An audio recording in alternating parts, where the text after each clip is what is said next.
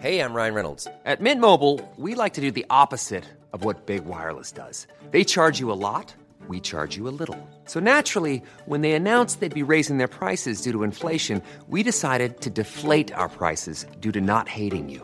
That's right. We're cutting the price of Mint Unlimited from $30 a month to just $15 a month. Give it a try at mintmobile.com slash switch. $45 upfront for three months plus taxes and fees. Promo rate for new customers for limited time. Unlimited more than 40 gigabytes per month. Slows. Full terms at mintmobile.com. Estas son las breves del coronavirus. La información más relevante sobre el COVID-19 por el Heraldo de México.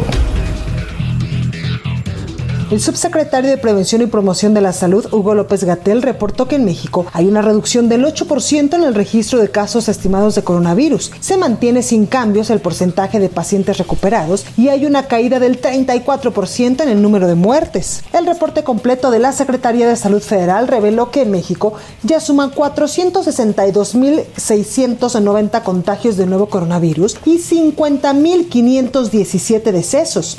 A nivel internacional, el conteo de la Universidad de Johns Hopkins de los Estados Unidos reporta que hoy en todo el mundo hay 18.986.000 contagios del nuevo COVID-19 y más de 712.000 muertes.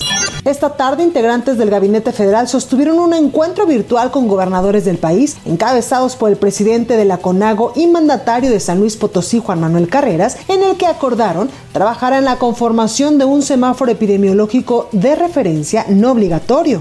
En el encuentro, el subsecretario de Salud, Hugo López Gatel, consideró que es indispensable replantear la segunda etapa de la respuesta gubernamental ante el COVID-19 para tener un mayor equilibrio entre la protección de la salud y la revitalización económica y social.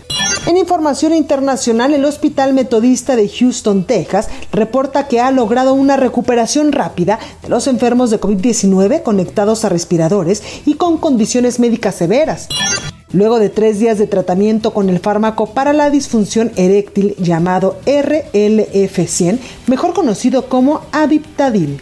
El presidente de los Estados Unidos, Donald Trump, afirmó que es posible que su país obtenga una vacuna contra el coronavirus antes de las elecciones del próximo 3 de noviembre, a pesar de que diversos expertos consideran que la vacuna estaría disponible hasta principios del 2021 director general de la Organización Mundial de la Salud, aseguró que la recuperación económica mundial tras la pandemia podría ser más rápida si la vacuna contra el COVID-19 queda disponible para todas las personas como un bien público. Para más información sobre el coronavirus, visita nuestra página web www.heraldodemexico.com.mx y consulta el micrositio con la cobertura especial.